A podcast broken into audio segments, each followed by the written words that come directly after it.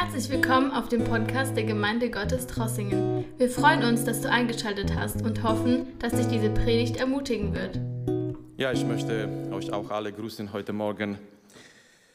Und bevor wir zum Tisch des Herrn kommen, bevor wir zum Abendmahl kommen heute Morgen, wir wollen Gottes Wort betrachten und vielleicht habt ihr mitgekriegt, vielleicht habt ihr auch gelesen in, dieser Rundmail von Christian, dass wir uns jetzt in dieser Zeit, in dieser ganz nahe Zeit, dass wir uns als Gemeinde in eine Richtung bewegen, dass wir äh, Diakone vorschlagen und dass wir Diakone wählen. Und deswegen angefangen mit heute und für die nächsten Sonntage, wir möchten auch etwas in der Richtung betrachten in Gottes Wort, um dieses Thema zu vertiefen, um dieses Thema auch besser zu verstehen. Und äh, es geht um den Dienst der Diakone in der Gemeinde. Und bevor jemand vielleicht abschaltet heute Morgen, bevor jemand sagt, ach, das interessiert mich nicht so sehr, ich möchte von Anfang an sagen, es geht in die erste Linie, wenn wir darüber sprechen, auch wenn wir über Diakone sprechen, es geht nicht in die erste Linie um ein Amt, es geht nicht in die erste Linie um einen Titel. Es geht auch heute Morgen in die Botschaft besonders um zwei Dinge, die für jede einzelne von uns sind. Es geht um die Gemeinde. Und ich glaube, jeder einzelne von uns hat ein Herz oder sollte ein Herz für die Gemeinde haben. Zweitens, es geht um Dienen. Und jeder einzelne von uns ist berufen, Gott zu dienen. Amen. Diakon bedeutet Diener. Diakonie bedeutet zu dienen. So jeder ist berufen, letztendlich jeder Christ auch wenn nicht jeder vielleicht jetzt dieser, dieser Name trägt, ähm, Diakon, oder nicht jeder gewählt wird als Diakon oder anerkannt wird offiziell als Diakon in einer Gemeinde. Aber Diakon bedeutet Diener und Diakonie bedeutet dienen. Und jeder Einzelne in der Gemeinde ist berufen, Gott zu dienen. Wir möchten heute einen Text lesen, in dem wir einiges lernen werden von der ersten Gemeinde, von der Urgemeinde. Und das ist eigentlich der Text, wo wir für das erste Mal so diese Tatsache begegnen, Diakone, ähm, Diakone zu suchen, Diakone zu wählen.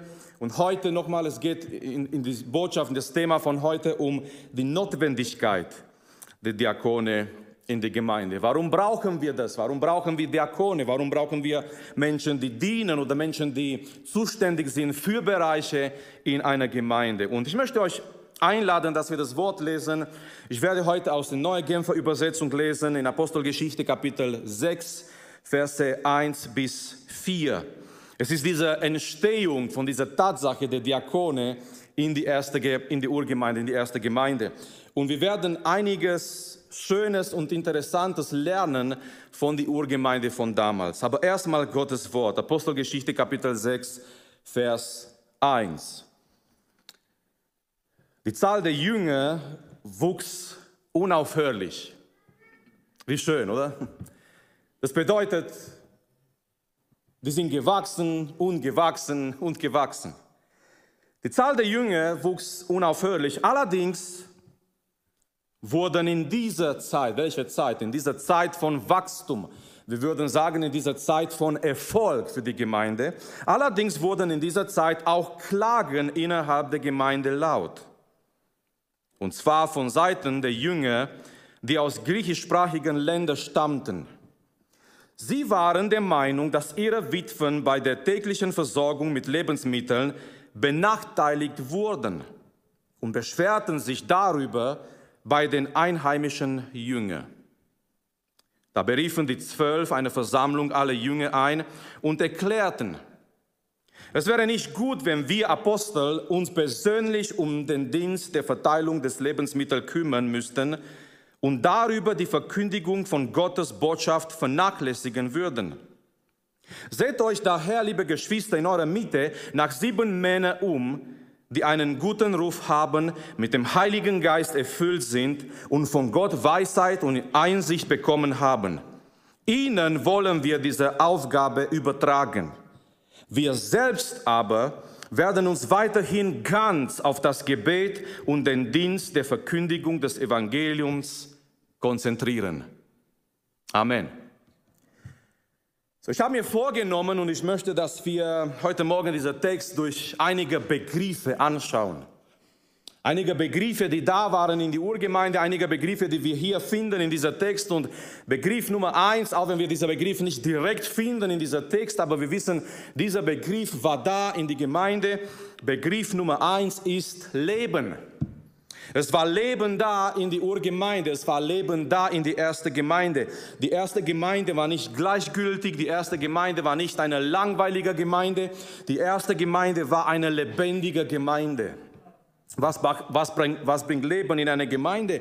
Nun, Gottes Gegenwart bringt Leben in eine Gemeinde. Gottes Wort bringt Leben. Gottes Wort schafft Leben in uns und in unsere Herzen und in eine Gemeinde. Und natürlich Gottes Geist bringt Leben in eine Gemeinde. Und das alles war da, war, war eine Realität in die erste Gemeinde. Gottes Wort war da und Gottes Geist war da und Gottes Gegenwart war da. Und deswegen es war Leben da. Und das bringt uns, das führt uns zum zweiten Begriff. Wachstum. Weil Leben da war in der Gemeinde, es war Wachstum da in der Gemeinde. Genau, das könnt ihr zu Hause probieren. Weil Leben da war, weil Gottes Gegenwart, Gottes Kraft, Gottes Wort da waren in der Gemeinde und die Gemeinde war lebendig. Da, wo Leben ist, da gibt es auch Wachstum. Und wir haben hier gelesen in Vers 1, das was Neue Genfer Übersetzung äh, sagt, die Zahl der Jünger wuchs unaufhörlich. Das wäre so der Traum für jede Gemeinde. Jede Gemeinde, jede gesunde Gemeinde wünscht sich zu wachsen. Warum? Nicht nur einfach, dass wir mehrere sind, sondern Wachstum ist ein Zeichen vom Leben.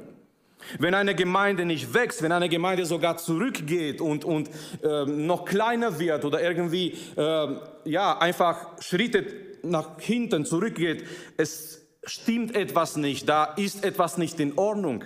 Eine lebendige Gemeinde führt zu einer Gemeinde, die wächst. Es war Wachstum da. Und wir können uns erinnern, von dieser 120, die zusammen waren am Pfingsten, ja, in Apostelgeschichte Kapitel 2, die 120, die sind zusammen in diesem Raum und die haben Gemeinschaft und die beten und die sind in einer Erwartung, weil Jesus hat gesagt, die sollen nicht weg von Jerusalem weg, weg, weggehen, bis sie nicht angetan sind, bis sie nicht gekleidet werden mit Kraft von oben. Und so, die sind zusammen 120 und dann von dieser 120, die Gemeinde wächst rasant. Die Bibelausleger sagen, wenn wir in Apostelgeschichte 6 kommen, sind um ungefähr um die 20.000 Jünger Christen in Jerusalem. So von 120 zu 20.000 die sich besonders in Kleingruppen treffen. Die treffen sich fast jeden Tag, die haben Gemeinschaft miteinander. Die sind ungefähr 20.000 in Apostelgeschichte Kapitel 6. Eine Gemeinde, die sehr schnell gewachsen ist und das führt uns jetzt sehr interessant, vielleicht würden wir das überhaupt nicht erwarten, aber das führt uns zum nächsten Begriff, zur nächsten Realität und zwar zu einer Krise. Zu einer Krise. Vielleicht würden wir denken, Moment, Moment, wie kann es sein? Leben, Leben führt zu Wachstum und dann kommt es zu einer Krise. Wie kann das sein? Warum? Wenn diese Gemeinde so lebendig war und wenn diese Gemeinde wächst, warum der dritte Begriff, den wir hier finden, ist eine Krise. Nun, oft ist es so, wenn Wachstum da ist, die aktuellen Strukturen sind nicht bereit oder können nicht dieses Wachstum unterstützen. So die Gemeinde wächst und wächst, aber als die Gemeinde wächst, das müssen auch die Strukturen sich verändern oder wachsen, um dieses Wachstum zu unterstützen. Diese Tatsache, dass Wachstum zur Krise führt, das soll uns nicht wundern, weil wir sehen diese Tatsache eigentlich überall in unserem täglichen Leben. Denken wir an ein Unternehmer, an eine kleine Firma, die viel Erfolg hat und diese, diese Firma fängt an zu wachsen. Das kommt zu einer Krise und diese Krise bedeutet, sie müssen expandieren, sie müssen umstrukturieren, sie müssen neue Entscheidungen, neue Wege gehen, weil die gewachsen sind. Denken wir an ein Beispiel in unserer Familie. Unsere Kinder wachsen, das führt zu einer Krise. Die brauchen neue Schuhe, die brauchen neue Kleider, die brauchen eine größere Zimmer, die brauchen das und die brauchen das und die brauchen das. Das, das führt zu einer, klar, einer positive Krise, aber das ist eine Situation, wo Entscheidungen und Veränderungen stattfinden sollen. Was ist genau die Krise in die Urgemeinde damals? Was war die Krise da hier in Apostelgeschichte Kapitel 6? Nun, es gibt anscheinend zwei Gruppen in der Gemeinde. Und das reicht schon, dass zwei unterschiedliche Gruppen da sind in der Gemeinde, damit Probleme kommen, damit Probleme verursacht werden. Es sind zwei Gruppen da in der Gemeinde. Erste Gruppe, die werden hier genannt, das waren die einheimischen Jünger. Das bedeutet, es waren Jünger, die Juden waren, aber Juden aus Israel. Es waren die einheimischen Jünger. Juden, die sich bekehrt haben, aber die waren aus Jerusalem, die waren aus Israel. Zweite Gruppe hier sind die hellenistische Jünger, so wie Luther übersetzt, oder hier die griechischsprachigen Jünger. Das heißt, die waren Menschen, die sich bekehrt haben, die waren auch Juden, aber die waren nicht aus Jerusalem ursprünglich, die waren nicht aus aus äh, Israel, sondern sie gehörten zu anderen Ländern, die griechischsprachigen Länder, das Wort ist Diaspora. Diaspora bedeutet die Zerstreuung. Es waren Juden, die zerstreut waren in andere Länder, in griechischsprachige Länder. Wahrscheinlich am Pfingsten waren die da in Jerusalem. Die haben das Wort empfangen. Die sind zu Jesus gekommen. Die haben sich bekehrt und sie sind in Jerusalem geblieben. Die waren Juden, die sich bekehrt haben, aber nicht direkt aus Jerusalem, die waren aus griechischsprachigen Ländern, aus Diaspora. Und so, wir haben diese zwei Gruppen da in der Gemeinde. Die sind Jünger, die sind gläubig, die gehören aber zu, zu zwei verschiedenen Seiten, die einheimischen Juden oder Jünger und die aus dem griechischsprachigen Ländern. Sehr wichtig, in der normalen, klassischen Judentum es waren große Unterschiede zwischen diesen zwei Gruppen. Und zwar zum Beispiel, die haben verschiedene Synagogen gehabt. Also im Judentum, diese zwei Gruppen, die gingen nicht zusammen in die Synagoge. Die einheimischen Juden, die haben immer gedacht, die sind etwas Besseres. Die haben immer von oben herab geschaut an die anderen Juden aus der Diaspora. Ja, wir sind, wir sind aus Jerusalem, wir sind aus Israel, die sind Fremde, die sind aus Diaspora. Und so, die haben in dem normalen Judentum verschiedene Synagogen gehabt, die gingen nicht zusammen in die Synagoge. Die haben verschiedene Übersetzungen von Gottes Wort gelesen. Die einheimischen Juden, die haben das Tora gehabt und die aus den anderen Ländern, aus der Diaspora, die haben in Septuaginta gelesen. Septuaginta ist die griechische Übersetzung vom Tora. Aber die Sache ist, diese zwei Gruppen jetzt, die sind nicht mehr in Judentum, die sind in Jesu Leib. Amen.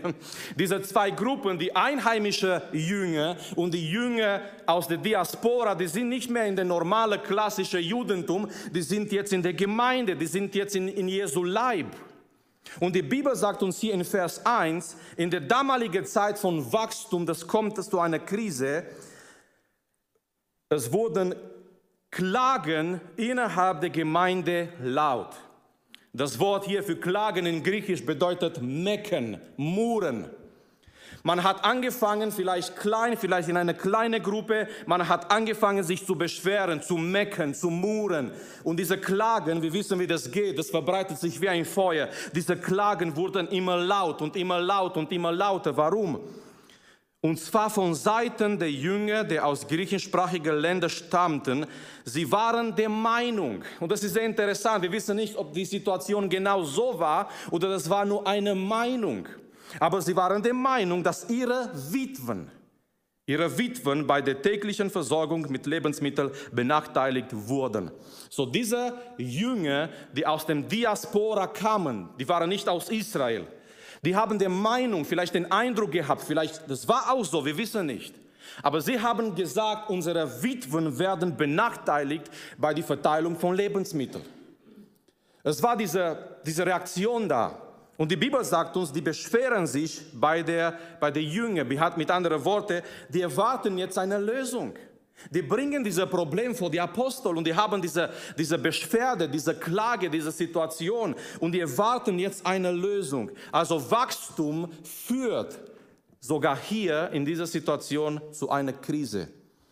Geschwister, ich möchte sagen, eine Krise ist nicht unbedingt etwas Negatives. Wir müssen lernen hier an dieser Stelle, eine Krise ist nicht unbedingt etwas Negatives. Es kommt immer darauf an.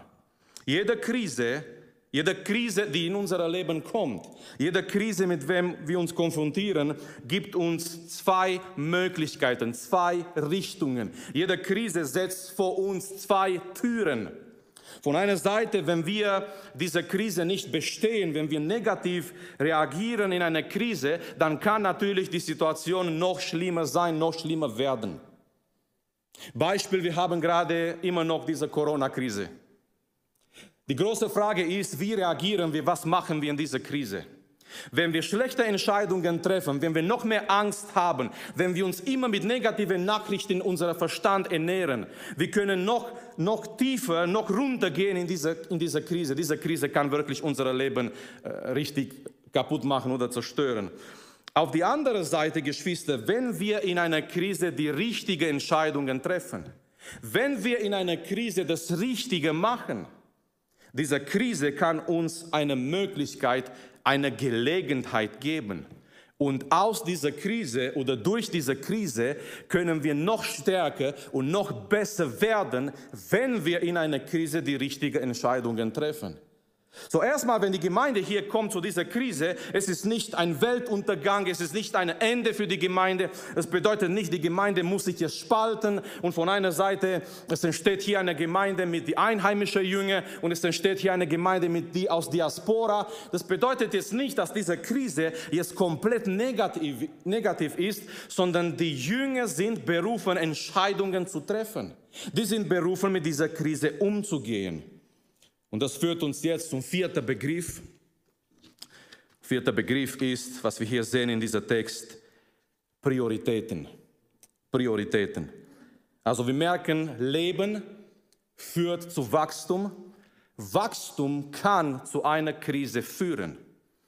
Und in dieser Krise, ganz wichtig, sind die Prioritäten. In jeder Krise, nicht nur hier in dieser Text, Apostelgeschichte Kapitel 6, sondern in jeder Krise in unserem Leben, mit dem wir uns konfrontieren, es ist immer die Frage da, was ist für uns wirklich wichtig? Was ist für uns prioritär im Leben?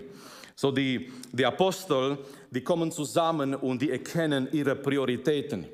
Die erkennen ihre Prioritäten und die sagen hier im Vers 2, die zwölf, die versammeln alle Jünger und die sagen, es wäre nicht gut, es wäre nicht gut, wenn wir Apostel uns persönlich um den Dienst der Verteilung der Lebensmittel kümmern müssten und darüber die Verkündigung von Gottes Botschaft vernachlässigen würden. Die Apostel in dieser Krise, die erkennen, Moment, was sind unsere Prioritäten? Und Geschwister, wir müssen uns immer, wir müssen uns immer fragen als Gemeinde, was sind unsere Prioritäten als Gemeinde? Zu was hat Gott uns berufen? Was ist prioritär? Was ist wichtig für uns als Gemeinde? Und wir kennen hier äh, zwei große Prioritäten. Nummer eins, die Verkündigung des Wortes. Oh, wie schön, die sind fest geblieben an dieser Priorität, die Verkündigung des Wortes. Die sagen, es wäre nicht gut für uns, dass wir, dass wir diese andere Dienst tun. Nicht, dass dieser andere Dienst nicht wichtig gewesen wäre, aber die haben erkannt, wo ihre Berufung lag. Die haben erkannt, wo ihre Prioritäten waren. Und die sagen, prioritär für uns ist die Verkündigung des Wortes. Kein Wunder, Jesus hat gesagt, geht hin in die ganze Welt und verkündigt das Evangelium zu aller Schöpfung. Apostelgeschichte 1, 8. Der Heilige Geist wird über euch kommen und ihr werdet meine Zeugen sein in Jerusalem, in Judäa, in Samaria und bis an das Ende der Welt. So, die wissen ganz genau, ihre Priorität ist die Verkündigung des Wortes. Zweite Priorität, das lesen wir in Vers 4. Wir selbst aber werden wir uns weiterhin ganz auf das Gebet und den Dienst der Verkündigung des Evangeliums konzentrieren. Zweite Priorität für sie, damals und auch für uns als Gemeinde wichtig, das Gebet. Das Gebet macht unsere Verkündigung effizient. Wir merken hier diese zwei Aspekte. Von einer Seite die Verkündigung, von der anderen Seite die sagen das Gebet. Das können wir nicht weglassen, sagen sie. Das können wir nicht auf die Seite tun. Wir brauchen beides. Wir müssen das Wort verkündigen, wir müssen im Gebet bleiben, weil das Gebet macht unsere Verkündigung effizient. So, die Frage ist jetzt an diesem Punkt, gut, die erkennen ihre Prioritäten sehr gut, die können jetzt nicht das Wort und die Verkündigung weglassen und die können nicht das Gebet weglassen. Die müssen konzentriert bleiben auf diese Tatsachen, auf diese Prioritäten. Die Frage ist jetzt an diesem Punkt, was ist die Lösung? Was ist die Lösung? So, wir haben gesehen, Leben in einer Gemeinde führt zu Wachstum. Wachstum kann zu einer Krise führen. Wichtig in einer Krise ist, äh, nicht, nicht Angst zu haben, nicht in Panik zu geraten, sondern die richtigen Entscheidungen zu treffen.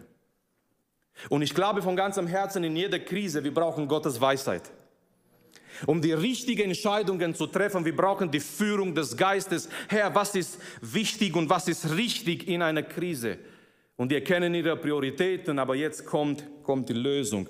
Und was ist die Lösung? Die Lösung ist in Begriff Nummer 5 und zwar Diener. Diener. Genau, was machen die Aposteln? Was ist die Lösung? Nun, was die machen, ist folgendes die suchen Diener. Die suchen Menschen, die suchen Männer, die bereit sind zu dienen in diesem Bereich. Ich finde die Einstellung von den Aposteln von den Zwölf sehr schön. Und zwar, die wissen, es ist ihnen bewusst, die wissen, die können nicht alles machen. Die wissen, die können nicht die Verkündigung machen und auf die andere Seite am, am Tische dienen. Das geht nicht. Du hast entweder nicht genug Zeit für eine Aufgabe und für die andere Aufgabe. Können wir uns vorstellen, dass die Apostel äh, sagen, ja gut, wir, wir übernehmen das, wir machen das, kein Problem. Und von einer Seite, die haben keine Zeit für die Verkündigung, die haben keine Zeit für Gebet, für Gottes Wort, die, die machen das andere auch nicht richtig am Tische dienen, vielleicht das läuft doch nicht so gut, weil die müssen auch das Wort verkündigen. Ihre Einstellung finde ich sehr schön. Es ist ihnen bewusst, die wissen, die können nicht alles machen. Die können nicht beides erledigen, Gottes Wort und am Tische dienen. Gottes Wort und das andere administrativ Alternative, die merken, das geht nicht. Oft, wenn wir alles machen wollen, wir machen doch nichts. Oft ist es so, wenn wir alles machen wollen, wir merken, wir machen doch nichts, so wie es sein sollte. So was machen die Apostel? Was ist die Lösung? Ich habe gesagt, Begriff Nummer 5, Diener. Die suchen sieben Männer. Die suchen sieben Diakone. Die suchen Männer, die Verantwortung übernehmen. Und die sagen hier in Vers 3, seht euch daher, liebe Geschwister, in eurer Mitte nach sieben Männern um, die einen guten Ruf haben, mit dem Heiligen Geist erfüllt sind und von Gottes Weisheit und Einsicht bekommen haben. Ihnen wollen wir diese Aufgabe übertragen. Und versteht bitte nicht falsch heute Morgen, es war nicht so, dass dieser, dieser Dienst, dieser administrative Dienst nicht wichtig war.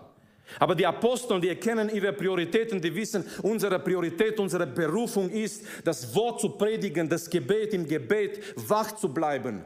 Und wenn wir jetzt das andere übernehmen, wir haben nicht mehr Zeit für das andere. So sagen die, die Lösung ist, wir suchen Diener. Die Lösung ist, wir suchen Diakone.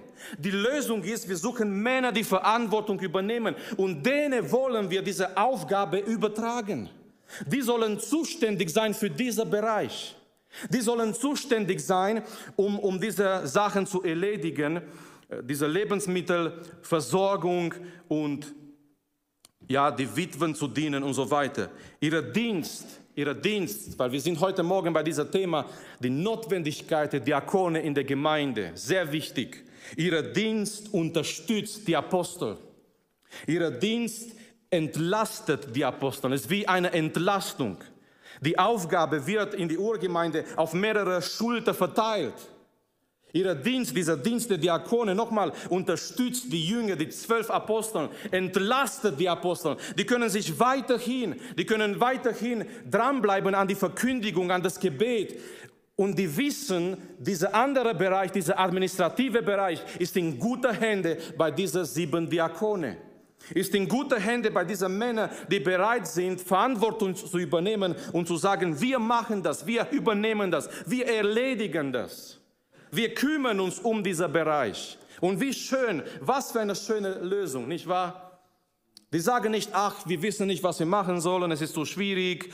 Äh, die lassen nicht zu, dass diese Klagen, diese Muren sich noch weiterentwickeln, sondern nein, die sagen, Moment, wir haben hier eine Lösung. Wir brauchen sieben Männer, wir brauchen sieben Diakone, wir brauchen sieben Personen, die bereit sind. Und äh, ich werde jetzt nicht äh, hineingehen in die Beschreibung. Wahrscheinlich nächsten Sonntag wird Christian darüber reden, äh, die, die ganzen Eigenschaften für die Diakone, die auch wichtig sind. Aber die Lösung ist, die suchen Diener. Suchen Menschen, die bereit sind, diese, diese Aufgabe zu, zu machen. Und möchte jetzt fragen, haben Sie das Richtige getan in dieser Krise? Wir können uns jetzt fragen, ja, haben die Apostel jetzt, die zwölf, haben die richtige Entscheidung getroffen in dieser Krise? Nun, ich möchte diese Frage beantworten, indem wir schauen, wie die Geschichte weitergeht. Schau mal, was passiert nach dieser Sache, nachdem sie Diener suchen. Und was passiert ist, die Gemeinde wächst noch mehr. Schau mal, Leben führt zu Wachstum, Wachstum führt zu einer Krise, weil sie ihre Prioritäten in dieser Krise erkennen. Sie treffen eine richtige Entscheidung, die suchen Diener. Und die Tatsache, dass sie Diener suchen und dass Diener da waren, die bereit waren, Verantwortung zu übernehmen, führt dazu, dass die Gemeinde noch mehr wächst. Schau mal, was die Bibel hier sagt in Vers 7. Die, nachdem, sie das, nach, nachdem sie das tun, ja, Vers 6, in Vers 5, die werden genannt die, die, äh, die sieben Diakone. Äh, Stephanus kennen wir äh, sehr gut, davon auch Philippus kennen wir, vielleicht die anderen nicht mehr so gut. Lass mich kurz lesen. Prochorus, Nikanor, Nikolaus, ähm, einen Nichtjuden aus Antiochia. Sehr interessant, die haben nicht nur gesagt, wir werden nur äh, Juden haben, sondern guck mal, die haben auch einen Nichtjude aus Antiochia. Ja? Äh, Einfach wahrscheinlich auch aus dem Grund, dass die anderen nicht sagen können, ja, sind nur Juden dabei, sondern ähm, auch dieser Mann war da, Nikolaus. Vers 6, man ließ sie vor die Apostel treten und die Apostel beteten für sie und legten ihnen die Hände auf. Und was passiert als nächstes? Vers 7, weil sie das getan haben, Geschwister, weil diese Verantwortung auf mehrere Schultern verteilt wurde. Vers 7, die Botschaft Gottes breitete sich immer weiter aus und die Zahl der Jünger in Jerusalem stieg, stieg, stieg sprunghaft an. Auch zahlreiche Priester, das ist etwas Neues an diesem Punkt. Bis jetzt haben sich Menschen bekehrt, so normale Menschen bekehrt. Auch zahlreiche Priester nahmen das Evangelium an und glaubten an Jesus. Vers 7 sagt uns, weil sie diese Krise überstanden haben weil sie in dieser Krise das richtige, die richtigen Entscheidungen getroffen haben. Nochmal, eine, eine Krise ist nicht ein Weltuntergang. Eine Krise gibt uns zwei Türen, zwei Möglichkeiten, zwei Richtungen. Und wenn wir in einer Krise, seitdem in unserem persönlichen Leben, in einer Familie, in die Gemeinde, wenn wir die richtigen Entscheidungen treffen mit Gottes Hilfe, diese Krise kann führen zu noch mehr Erfolg, zu noch mehr Wachstum. So, die Bibel sagt uns hier in Vers 7, die Botschaft breitet sich noch mehr aus. Warum? Die Gemeinde wächst noch mehr. Warum? Und ich möchte, dass wir es merken, es ist so wie eine schöne Kette. Alles, alles ist verbunden zusammen. Die Gemeinde wächst noch mehr. Warum? Nun wegen der Verkündigung, ganz klar. Die Apostel verkündigen das Wort und dieses Wort rettet Menschen und die Menschen gehören zur Gemeinde. Amen. So, die Gemeinde wächst noch mehr. Warum? Wegen der Verkündigung. Aber warum können sie frei verkündigen? Wegen der Diakone. Ist das nicht schön? Keiner kann sagen, ja, das ist nur deswegen oder deswegen, sondern es gehört alles zusammen wie eine schöne Kette.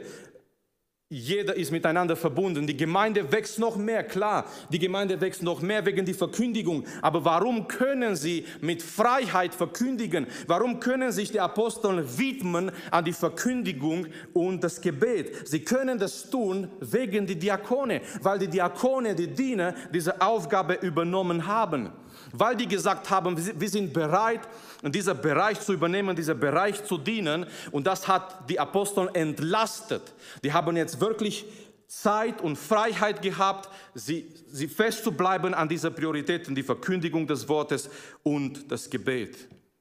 Geschwister, ich möchte zum Schluss sagen, Gott sucht keine Zuschauer, sondern Diener. Menschen, die bereit sind zu dienen.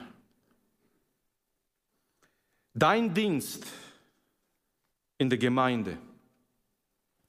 Wir lernen von, von, von, von dieser Diakone, dein Dienst in der Gemeinde. Egal in welchem Bereich. Egal in welchem Bereich.